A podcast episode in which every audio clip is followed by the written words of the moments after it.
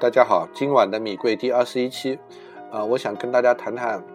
如何从企业的外部到企业的内部，那么到底作为企业来讲，它的边界在哪里？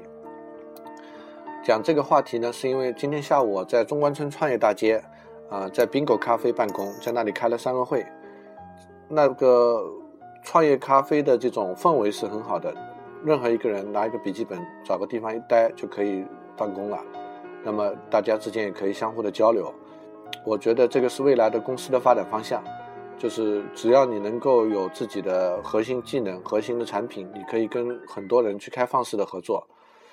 那么这种模式呢，其实在互联网上越来越流行。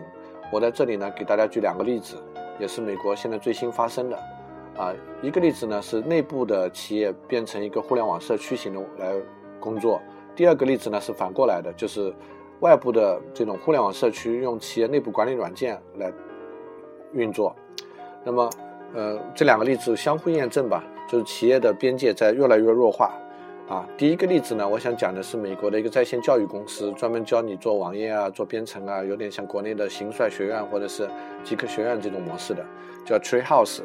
啊，Tree House 从去年开始呢，他们的 CEO 在自己的博客上面就写了文章，说我们，呃。是很激进的做法，在管理上面，我们一周只上四天班，而且我们是不要中层管理人员的，就整个公司一百个人，这一百个人呢，嗯，只有四个创创始的，就 CTO、CEO、C R、CFO 什么的四个创始团队，其他的都是平级。那这样的公司怎么来运营呢？他专门写了一篇文章来介绍他们是怎么运作的。嗯，基本上呢，就是一种。呃，民主的、自由的来决定自己要做什么事情的这种玩法，也就是说，每一个人可以在内部的论坛上面来 propose 来建议做自自己想做的项目列出来，这个项目的目标啊，这个项目的考核指标以及需要招募一些什么样的人，然后看大家投票，啊，如果招到足够的人就可以开始做，然后做完了中做的过程中，大家都可以看到这个每天的进展。然后做完了之后呢，也要在内部论坛上做一个结案报告，做一个复盘等等。那么，怎么样来决定什么项目要做，什么项目不做呢？他们有一些规定，核心呢就是要符合公司的三个方向。第一个呢就是，呃，有没有跟公司的业务主线相关？它的业务主线有三条：营销、内容和运营。啊，这是第一点。第二点呢就是跟公司的企业使命有没有相干？啊，如果这个。是我们企业使命中想要做的事情，那肯定要做啊。那么第三个就能不能带来自由现金流、带来利润的、带来现金流的也要做。所以基本上呢，是一百个项目建议出来之后，可能会有百分之五的项目通过，然后百分之呃就是这样的一个顺序吧，就是不断的去执行。然后我发现他们内部的论坛是用之前我讲的叫 Reddit 的这样的一个投内容投票机制来建立的，很有意思。好，然后讲第二个例子。第二个例子呢，是美国最新的一个叫 Slack 点 com 的这么一个内部办公软件。这个内部办公软件呢，是现在很火的，据说做了一年多，已经估值超过了一十亿美金，啊，是在企业级软件里面估值增长的最快的。我用了一下这个软件，感觉呢，它是一个可以搜搜索和可以集成外部应用的一个 QQ 群，就跟中国的 QQ 群一样。但是咱们的 QQ 群呢，有点落伍了，它既不能搜索里面的讨论的。内容也不能搜索里面的文档库，但是呢，Slack 是可以的，而且 Slack 也可以集成大量的外部应用，比如说像 GitHub 啊，啊，比如说像集成 Asana 这样的任务管理啊，呃，集成 Google Drive 啊等等，都是很方便的。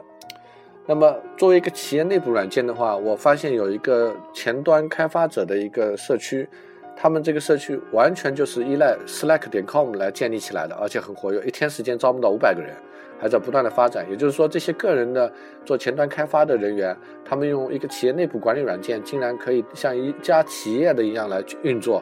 啊，这个就是一个 嗯新的趋势吧。所以结论就是，如果我们今天做企业，我们要思考一下我们的边界在哪里啊？每一个人都要面对这样的一个趋势，就企业内部外对外化，那外部呢，协作者之间就变成一个虚拟企业。所以，我们针针对这个趋势呢，要做到一件事情，就把自己的能力和资源呢要产品化。啊，什么叫产品化呢？比如说，有人来找我咨询我一个问题，啊，关于比如说这个企业软件的，那我就直接让他听米贵 FM 的这个这一档节目就行了，啊，省得我再跟他讲一遍了，这就是个产品。那么我们要学习编程，所以我一直在讲编程的重要性嘛，把我们每一个人反复的手工要做的事情呢，都给它自动化，啊，这也是为什么米贵 FM 会把英语编程和营销作为我们的三个研究重点来，呃，跟大家做分享。好，米贵的呃第二十一期节目就到这里结束了，谢谢大家，再见。